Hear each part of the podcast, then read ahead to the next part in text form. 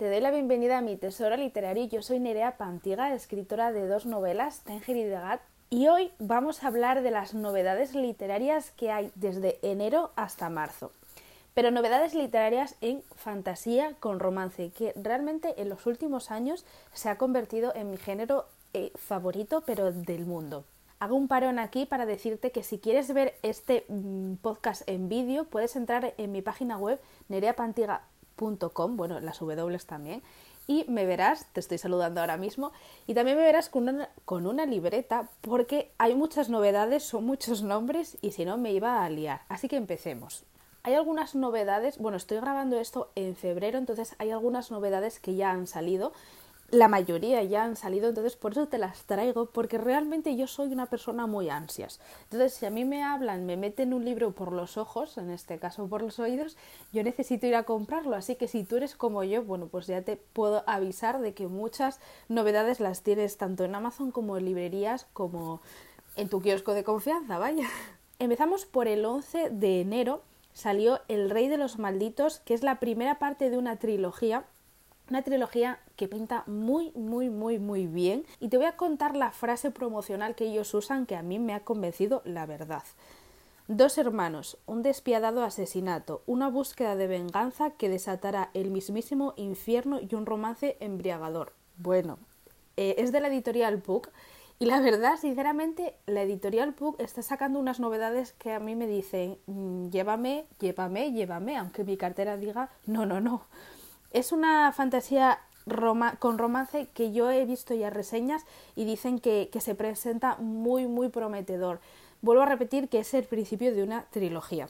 El 26 de enero sale La cadena de hierro, bueno, sale, nos salió La cadena de hierro de Cassandra Clare, que es la autora de Cazadores de Sombras. Y es que esta mujer, bueno, eh, en el vídeo no lo vais a ver, pero tengo todos los libros de Cazadores de Sombras. Y, y en realidad esta mujer de ese mundo ha sacado mil millones de libros. Primero la saga principal, después libros antes, libros después. Entonces, estos libros creo entender que son antes de la eh, saga de Cazadores de Sombras. Cadena de Hierro, que es el libro del que estamos hablando, es el segundo libro de una nueva saga que está sacando. El primero es Cadena de Oro, que ya está, ya lleva desde el año pasado eh, disponible. Y por lo poco que me he enterado, porque he ido sorteando spoilers, porque realmente es una autora que me llama muchísimo, que me gusta mucho, me gustó en su día y me apetece mucho seguir leyéndola.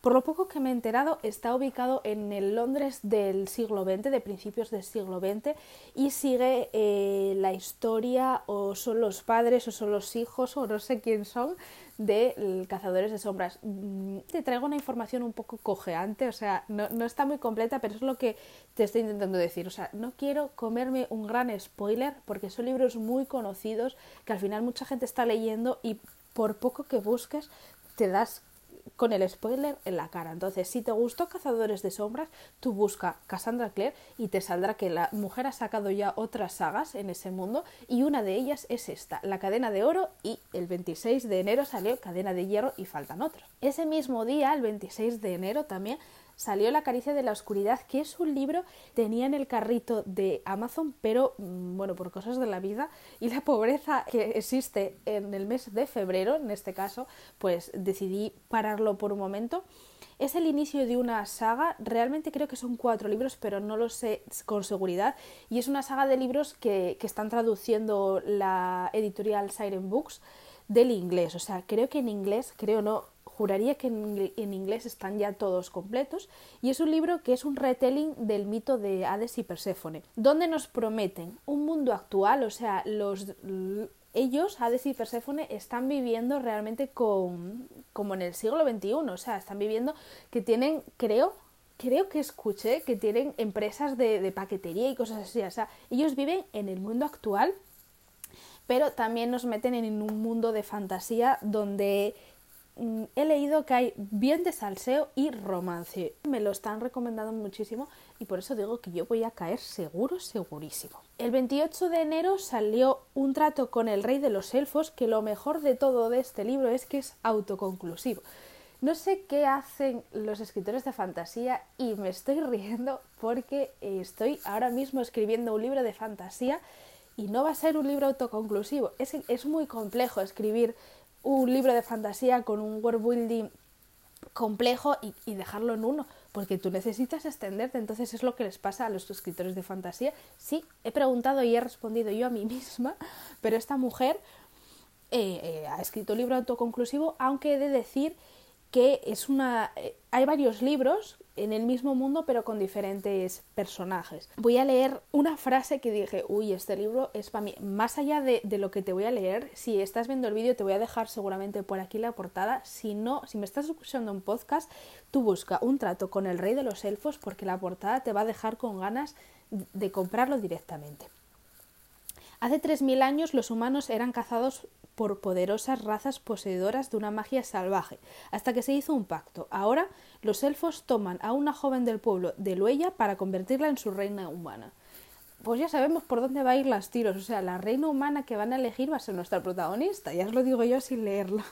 y no es un spoiler, vaya, es que si me ponen esto en la sinopsis, yo ya sé por dónde va a ir los tiros. Saltamos de mes y en el mes de febrero solo tengo una y es, pero, o sea, solo tengo una, pero realmente se lleva la palma porque es el 8 de febrero sale, o ya salió para cuando escuches esto, Un reino de carne y fuego, la esperadísima segunda parte de De sangre y ceniza, de la autora Jennifer Armentrout. Si tú eres amante del romance, aunque no sea eh, amante de la fantasía, tú te tienes que leer este libro, porque este libro lo tiene todo, o sea, tiene unos personajes bien tramados, tiene suspense, es una fantasía sencilla, realmente no es muy complicada de entender, porque yo he leído libros que, no entendía realmente la fantasía, porque un lector de fantasía requiere de, una atención por parte del lector que, por ejemplo, el romance contemporáneo no necesita. Así que si a ti te gusta el romance, tú vente para acá, tú te lees eh, De Sangre y Ceniza, que es el primer libro, y a partir del 8 de febrero te puedes leer Un Reino de Carne y Fuego, que es un tochamen que todavía no tengo, porque estoy grabando esto el 7 de febrero es un tochamen creo de 600 páginas, pero 600 páginas que yo sé que voy a necesitar otras 600. Es una saga de libros, son traducciones que están haciendo y realmente no están todos publicados en inglés. Que si lees en inglés sí que están más adelantados que en español, porque en español, lo dicho, sale ahora el segundo. Como te dije que solo tenía en febrero esa novedad, saltó a marzo, al 2 de marzo, y sale Fulgor, la cuarta parte de la serie Crave, creo que se llama, sí, el primero se llama Anhelo, por si te suena más. Bueno, pues el segundo Furia y el tercero no me acuerdo, pero el cuarto se llama Fulgor. ¿Y de qué va? Yo he leído Anhelo y claro, es que el cuarto no te voy a hacer, no te voy a leer la sinopsis porque puede ser spoiler. Por eso te voy a decir que Anhelo va de un instituto en el que hay varias criaturas convivientes. Hay un enemies to lover con mucho salseo, o sea, la, protagonista realmente vive de todo, esa mujer es una adolescente que le pasa de todo. Hay vampiros. Al principio, si tú ves la portada de Anhelo, dices tú, y esto es crepúsculo, o sea, nuestro querido Edward Cullen, Bella, Swan y todos estos. Es verdad que la, la temática, la por fuera se parecen muchísimo, pero muchísimo, muchísimo. Yo, como lectora, te diré que no se parecen en nada. Eh, a mí Anhelo no fue un libro que me gustara, pero es verdad que si te gustan las lecturas más juveniles, creo que sí puede ir contigo. Anhelo es verdad que tiene muchísimo salseo, o sea, pasa de todo en ese instituto. A mí se me quedó un poco corto. No sé qué le faltó, pero se me quedó un poco corto y no por eh, extensión, porque creo que tiene otras 500 páginas. A modo de resumen, te diré que el 2 de marzo, que es del libro que estamos hablando, Fulgor, sale, eh, es el cuarto, me estoy liando, o sea, Fulgor es el cuarto que sale el 2 de marzo, pero van a ser seis libros, o sea, vas a tener para rato. Los eh, siguientes creo que salen este año, en inglés están saliendo, o sea que si lees en inglés creo que ya los tienes todos, pero si no, bueno, pues tienes cuatro libros para leer. Al día siguiente, el 3 de marzo, sale la segunda parte de Ciudad Media Luna, que en este caso se llama Casa de Aire y Aliento de Sara J. Maas, la autora de Acotar. Me muero de ganas por leer la primera parte. Es un libro que me han dicho que es mejor no saber nada, no leer la sinopsis, pero he cogido una frase. Cogido una frase para que veas más o menos por dónde va. Es una fantasía romántica muy al estilo Sara J. Maas, o sea, eh, criaturas hadas y tensión. Me han dicho que bastante tensión, es un libro muy gordito, muy, muy gordito. Y vamos allá. Dice, unidos por la sangre, tentados por el deseo y liberados por el destino. O sea, esto es solo lo que a mí me han dicho que puedo leer. Como no puedo, o sea, como no quiero ni puedo leer la sinopsis, creo que lo más, o sea, donde más fuerte tiene esta mujer eh, la pieza clave es en el world building, o sea, en cómo trata eh, el mundo donde los posiciona. Me han dicho que es un libro tan gordito porque te explica muchas cosas.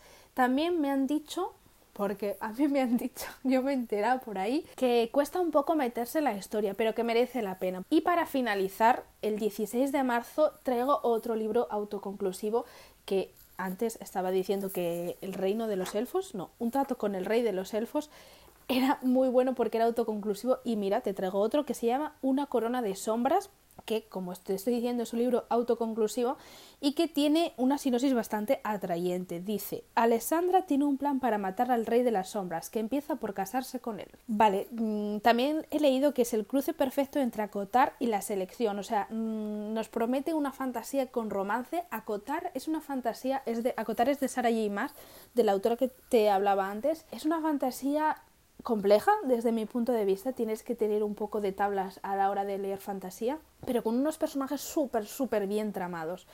La selección es una trilogía que luego han extendido con otras sagas. Yo he leído el primero y a mí no me gustó absolutamente nada. O sea, es un libro que se queda entre los Juegos del Hambre y, y no sé cuál había sido la otra comparación. A mí no me gustó absolutamente nada de nada. O sea que este libro me llama mucho la atención y espero que se asemeje más a acotar que a la selección. Hasta aquí las novedades del primer trimestre del año. Espero poder traerte todas las novedades durante todo el año, me haría muchísima ilusión. Si quieres tener más información de mi día a día, puedes seguirme en mis redes sociales, arroba mi tesoro literario. Te repito que mi nombre es Nerea Pantiga y en el podcast puedes seguirnos tanto en Spotify, en ebooks, en todas las plataformas, porque vuelvo a recordar que soy muy nueva y todavía no conozco muy bien cómo funcionan. O sea, iré pudiendo decirte más cosas sobre esto. Te deseo un buen día y espero que nos veamos pronto.